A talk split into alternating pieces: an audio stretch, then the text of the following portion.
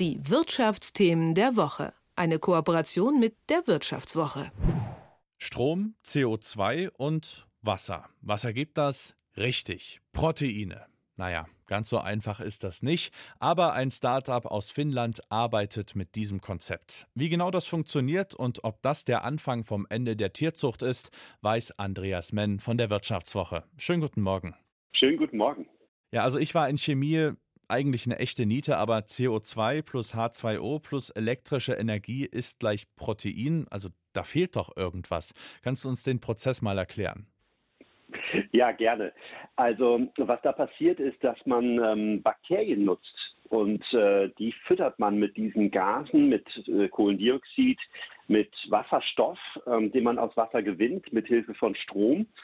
Und dann kommen noch ein, zwei andere Sachen dazu. Man braucht natürlich ein bisschen Wasser in, äh, als, als, als äh, schwimmende Masse für die Bakterien. Man braucht äh, Stickstoff und ein paar Mineralien, aber im Großen und Ganzen war es das. Mhm. Äh, und das äh, sind eben spezielle Einzeller, die davon leben können. Das haben NASA-Forscher in den 60er Jahren entdeckt, dass die diese speziellen Bakterien Wasserstoff als Energiequelle quasi nutzen. Äh, und dann ähm, wachsen die und ergeben selbst dann dann eine Proteinquelle, die man essen kann. Mhm. Von welchem Produktionsumfang sprechen wir denn da aktuell? Ist das noch so im, ich sag mal, Garagen-Startup-Status oder doch schon ein bisschen größer? Gibt schon seit einer Weile äh, quasi diesen Garagenstatus, ein, ein kleines äh, Labor, in dem ähm, so eine Art Pulver dann schon äh, hergestellt wird. Wenn man diese Bakterienmasse trocknet, dann hat man ein Proteinpulver. Solein nennt das Startup Solar Foods in Finnland das ähm, und baut jetzt eine sehr große Fabrik, ähm, die äh, im Prinzip 160 Tonnen dieses Pulvers äh, herstellen kann. Ich habe sie besucht in Finnland. Mhm. Ähm, das ist ein zweistöckiges Gebäude, 6500 Quadratmeter, ist auch schon ziemlich groß und dort ähm, wird jetzt, jetzt ab März dann eben Solein produziert in großen Massen, in einem großen Tank, 20.000 Liter für die Bakterienmasse und ähm, ja, das hat jetzt schon einen größeren Status angenommen. 42 Millionen Euro werden da investiert. Das soll jetzt zeigen, dass sich das eben auch in Massen produzieren lässt und das Essen der Zukunft in Massen fertigen lässt. Mhm. Also ich bin mal ehrlich, so, so ein ja, Bakterienquark, so stelle ich mir das gerade vor, klingt erstmal ein bisschen gewöhnungsbedürftig. Schmeckt denn das oder wie wird das verarbeitet? Ja, also das Solein, dieses Pulver aus Proteinen und etwas Fett äh, ist da auch drin. Das wird verarbeitet, wie heute auch andere ähm, Milchproteine zum Beispiel in Fabriken verarbeitet werden und dann in Produkte gelangen. Ähm, ich habe ein Eis probiert, das äh, daraus äh, hergestellt wird, jetzt schon in Singapur ähm, und dort auf dem Markt ist. Das schmeckt ganz gewöhnlich wie normales Speiseeis. Solein ist dann ein kleiner Anteil davon. Ähm, und soll jetzt aber auch in einige andere Produkte kommen. Also da ist jetzt schon so ein Schokoriegel auf dem Markt. Äh, man kann es in Ravioli äh, statt Ei verwenden. Man kann die Füllung, die Käsefüllung von Ravioli damit herstellen, statt Milchproteine zu verwenden. Äh, da sollen dann ganz viele Zutaten ähm, ersetzt werden, die heute von Tieren gewonnen werden. Also Milch, Fleisch, Eier. Geht es den Erfindern, nenne ich sie mal, darum, äh, die Tierzucht äh, zu beenden mit diesem Produkt?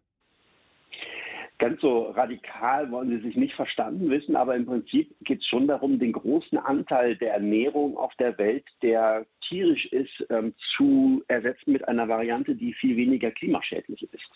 Äh, die Tierzucht äh, ist ja ein ganz großer Faktor in der Landwirtschaft ähm, für ähm, Methanemissionen, Kohlendioxid und äh, bewegt auch riesige Landflächen für Futtermittel, für Weiden. Und ähm, wir werden langfristig nicht darum kommen, uns da was zu überlegen, denn ähm, die Weltbevölkerung wächst noch weiter und gleichzeitig kriegen wir keine anderen Lösungen bisher hin, die Landwirtschaft zu dekarbonisieren wie man das ja nennt. Mhm. Und das wäre schon ein sehr geschickter Ansatz, denn ähm, eine Solinfabrik, da gibt es verschiedene Studien zu, soll halt äh, rund 100 mal weniger Platz brauchen als, als Fleisch, äh, bei Rindfleisch sogar noch viel mehr und soll auch viel weniger äh, Kohlendioxid verursachen. Ähm, wenn man jetzt äh, noch Wälder pflanzt, äh, statt, statt da Weiden, Kuhweiden zu, zu, zu bewirtschaften weiter, dann würde dieses Produkt sogar Carbon negativ, wie man das nennt. Also man würde quasi mit dem soliden CO2 aus der Luft holen. Mhm. Du warst ja jetzt nun hautnah da, hast dir das angeschaut und äh, hast probiert. Da interessiert mich mal deine Einschätzung. Ist das der große Wurf oder ist es ein weiteres Produkt unter ganz, ganz vielen Alternativen zu Fleisch und Milch? Ja, es ist schon äh, eine äh, ganz neue und besondere Methode, also Essen aus Luft. Mhm. Ähm, das ist schon sehr elegant. Äh, es gibt gleichzeitig äh, hunderte äh, andere Unternehmen, die an Fermentation arbeiten, wie dieses Verfahren äh, heißt.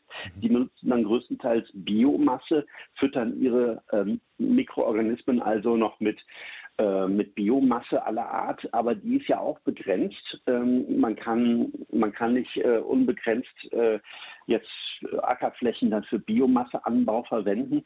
Und insofern ist das schon ein spannender Weg ähm, und auch elegant, um Kohlendioxid wieder aus der Luft zu bekommen.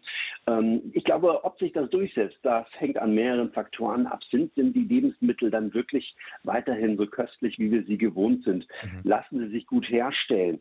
Und äh, sind sie dann vom Preis her am Ende äh, gleich auch mit dem, was wir aus dem Supermarkt kennen. Das will man jetzt mit einer noch größeren Fabrik in ein paar Jahren erreichen, die dann eben solche Massen produzieren kann, dass das preislich dann äh, auf ein Niveau kommt, wie wir das gewohnt sind. Und dann könnte es sein, dass sich das zum Teil im Supermarkt durchsetzt. Ich bin gespannt, wie es sich entwickelt. Das waren Einblicke von Andreas Menn von der Wirtschaftswoche. Vielen Dank. Danke Ihnen. Die Wirtschaftsthemen der Woche. Eine Kooperation mit der Wirtschaftswoche.